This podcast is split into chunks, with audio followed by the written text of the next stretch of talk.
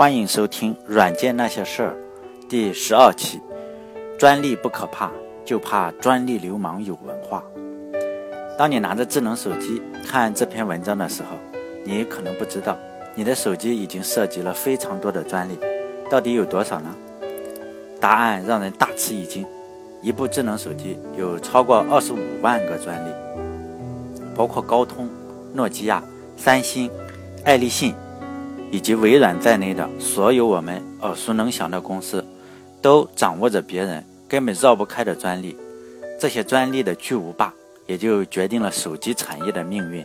他们之间互相攻击、互相控告，争夺自己的势力范围和经济利益。专利已经成了一门巨大的生意。比如我们所知道的深陷泥潭的昔日手机巨头诺基亚。在二零一五年的专利收入是十点二亿欧元，今年又和三星打赢了一场官司。保守估计，在二零一六到二零一八年的收入至少是十三亿欧元。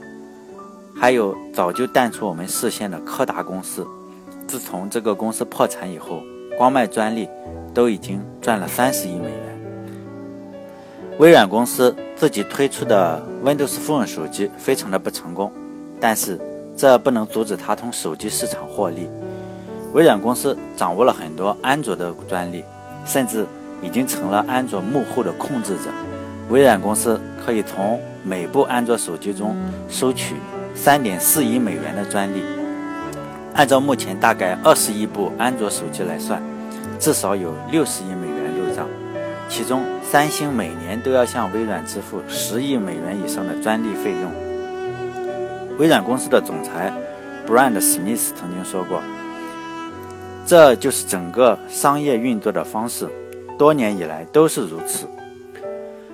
每一部智能手机都包含三层专利，第一层是高通等提供的基础专利，大约是每部手机二十美元；第二层是多媒体技术专利，比如说 MP3 这种格式，这层大概需要三到五美元。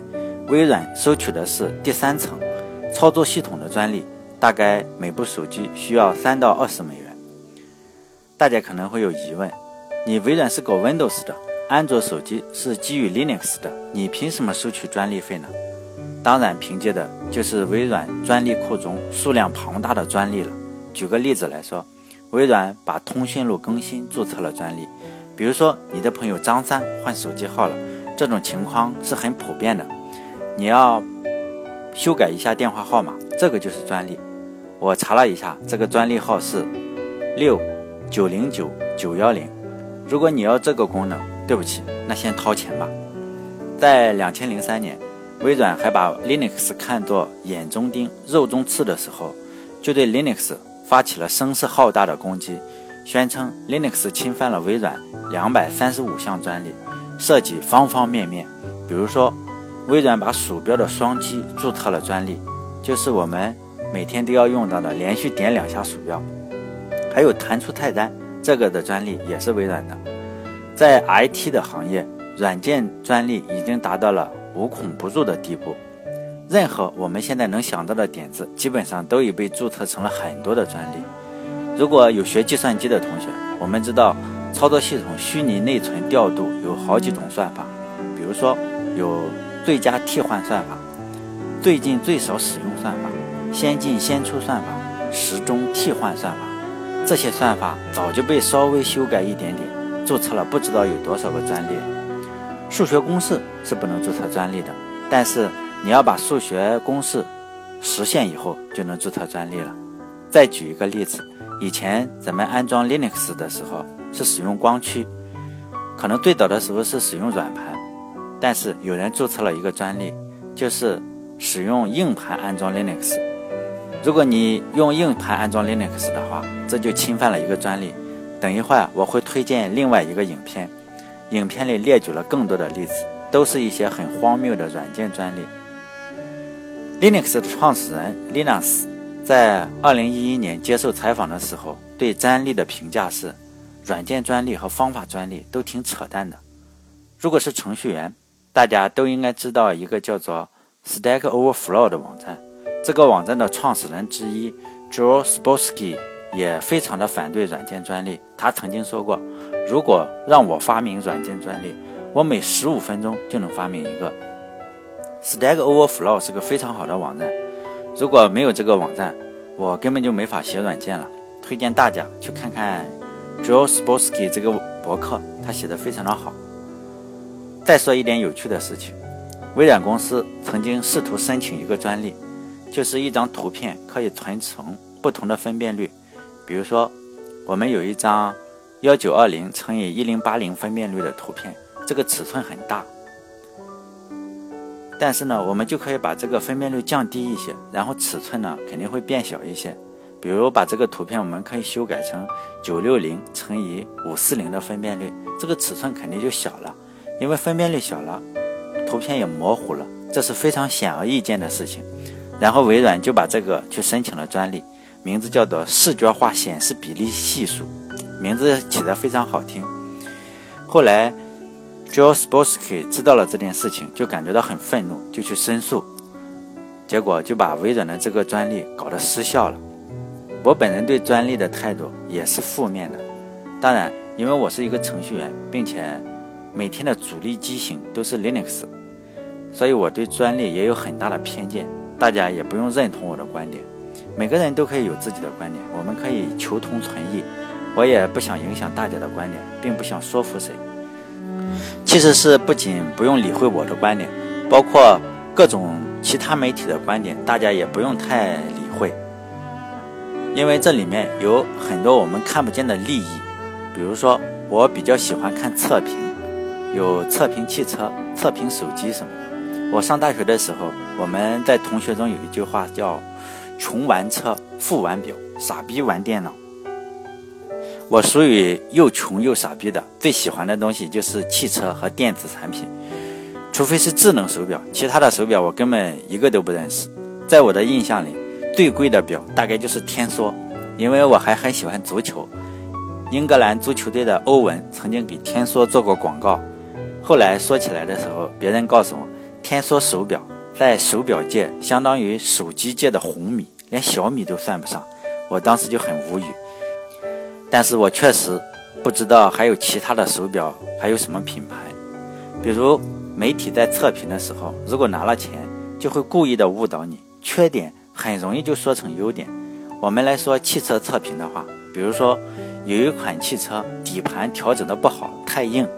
就是你过个坑洼的时候都能颠屁股，媒体就说这车好啊，路感非常清晰。如果说这个车的底盘太软，过个坑呢你感觉不出来，媒体也可以说这个车非常的好，悬挂非常的舒适。如果说一个车的动力不行，踩了油门之后好几秒，你这个车才慢悠悠的加速，媒体也能找到优点，就说这个车非常好，中后段的加速非常给力，有推背感。手机测评也类似，现在我们随便搞个手机，因为你现在测评的时候还说跑分，就有点太 low 了。现在比较流行的说法，我看都是说这个手机的设计很有情怀，有黑科技。因为这种东西很难量化，什么叫有情怀？你这个情怀是八十分的情怀，还是一百分的情怀？黑科技这个东西就更搞笑了。现在的手机根本就没有什么黑科技，又不是变形金刚。而且，现在基本上所有的手机都差不多一个样子，可能就是黑科技。他们说的黑科技，可能就是谁的手电筒更亮，谁的手电筒暗一些吧。所以说呢，也别听媒体瞎忽悠，当然更不要听我瞎忽悠。尤其是我批评专利，我的意思并不是说所有的专利都是垃圾，我批判的是专利流氓都是垃圾。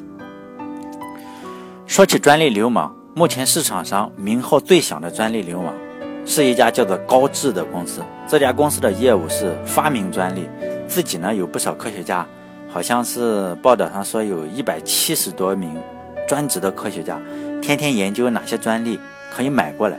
这家公司自己也发明专利，但是他发明的专利有一千多项，其他的数万项都是这些科学家研究后发现，哎，买回来之后可能能赚到钱，就买回来。